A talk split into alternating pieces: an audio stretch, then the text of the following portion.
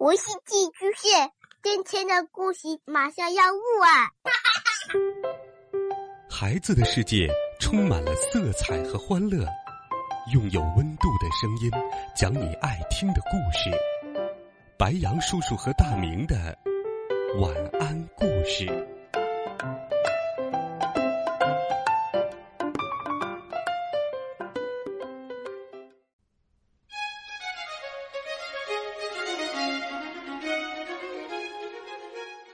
小朋友们，晚上好！又到了白羊叔叔给你讲故事的时间了。今天，白羊叔叔继续为你准备了温馨好听的《永远的朋友》波波和莎莎有情集的故事，一起来听《圣诞礼物》。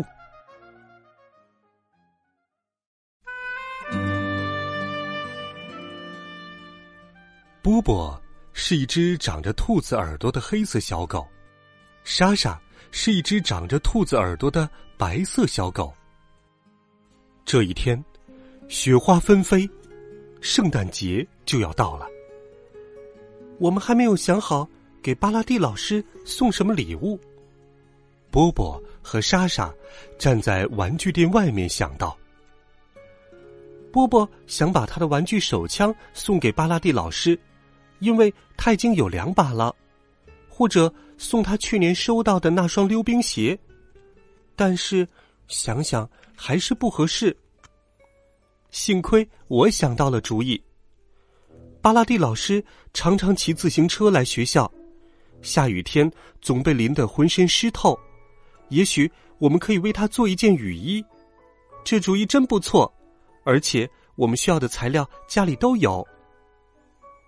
于是我们来到了波波家，并且在浴缸里摆上了一把椅子，然后把浴缸上的帘子扯了下来。没错，就是这个红色的浴帘。为了设计出理想的样式，波波站到了小板凳上。现在他差不多就和巴拉蒂女士，也就是我们的老师一样高了。他把浴帘套在身上。可我不知道该往哪里涂胶水，幸亏我找到了这件雨衣的领口。大功告成，我对波波说：“你可以把它脱下来了。”问题是，问题是这件雨衣怎么都脱不下来了？我把胶水弄得到处都是。好在我想到了一个新点子，剪开了也没关系。我们等下再重新粘起来。最后，我们做的雨衣非常成功。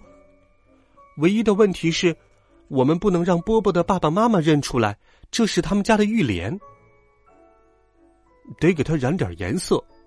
波波说：“这个很简单，把它扔进洗衣机就可以了。”我们加上了黄色的染色剂，然后启动了洗衣机。当我们把雨衣从洗衣机里拿出来的时候，糟糕了，它还是那么红，而且竟然比之前缩小了十倍。完了，连波波都穿不进去了。幸亏我灵机一动，我们可以在帽子上弄出些洞洞来。虽然这件衣服对巴拉蒂老师来说还是太小了，可是他可以给他的小宠物克劳德穿呢。